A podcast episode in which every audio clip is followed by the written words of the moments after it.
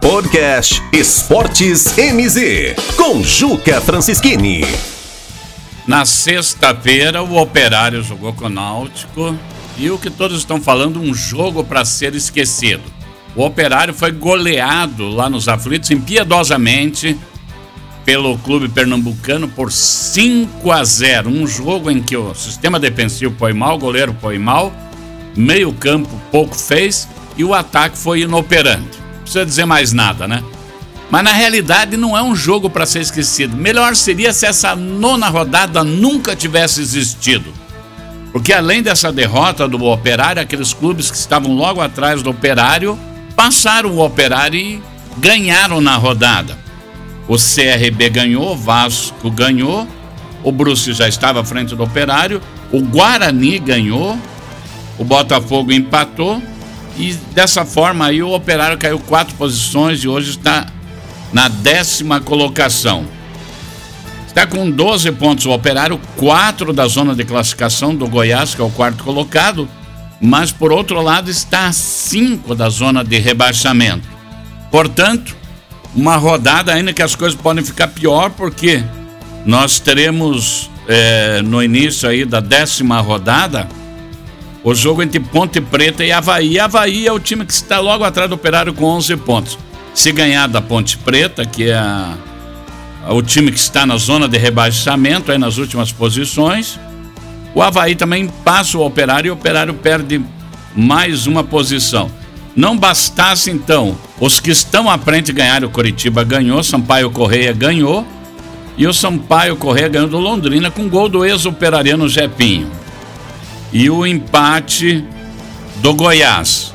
Isso aí fez com que esses times que estão no G4 se distanciassem mais, o que fica mais difícil aspirar um G4. Apesar que tem muita muita água para rolar, mas desse jeito aí essa água ela vai acabar mais complicando do que ajudando essa água que tem pela frente.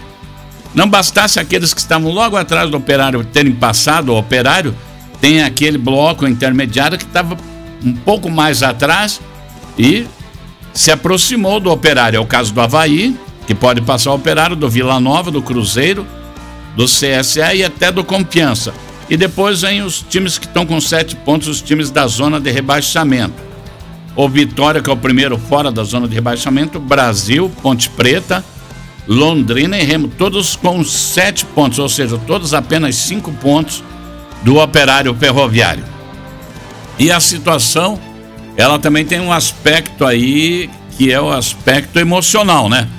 O operário entra bastante abalado contra o Londrina em busca de uma vaga novamente na disputa pelo título do Campeonato Paranaense de Futebol.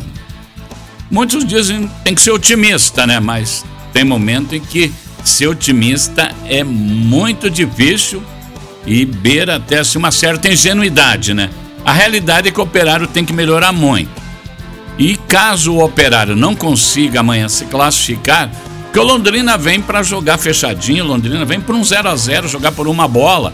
Isso tá claro, tá evidente. Fez isso com o Náutico e empatou em 0 a 0 Na sexta rodada nós perdemos 5 a 0 para o Náutico. E o Londrina sabe que o empate coloca ele na final do Campeonato Paranaense. Também de nada vai adiantar, porque o campeão paranaense desse ano vai ser o Atlético. Qualquer time, o Atlético deve passar pelo Cascavel, pegue o Operário, pegue o Londrina na final, o Atlético será o campeão paranaense. Mas voltando à nona rodada, uma rodada ruim para o Operário Ferroviário. Ruim para as nossas pretensões. Nos afastou da zona de classificação para o G4, é, fez com que outros times se aproximassem do Operário Ferroviário e nos aproximou também da zona de rebaixamento, que passa a ser, nesse momento, uma das mais importantes preocupações do Operário Ferroviário. Guardar uma distância saudável da zona de rebaixamento. Porque voltar para a Série C, nós estamos vendo o exemplo do Paraná Clube aqui. É muito difícil, né? Muitos dos times que voltam para a Série C acabam indo lá para a Série D. E daí tem que refazer todo o caminho. Isso aí já é um clássico no futebol brasileiro. Então, Antes, não é nem para esquecer essa nona rodada e essa derrota do Operário. Antes não tivesse existido, que da oitava rodada tivesse pulado agora para a décima que vai acontecer e essa rodada simplesmente apagar não valeu, não conta nada. É mais ou menos assim que a coisa funciona. Podcast MZ Esportes com Juca Francischini.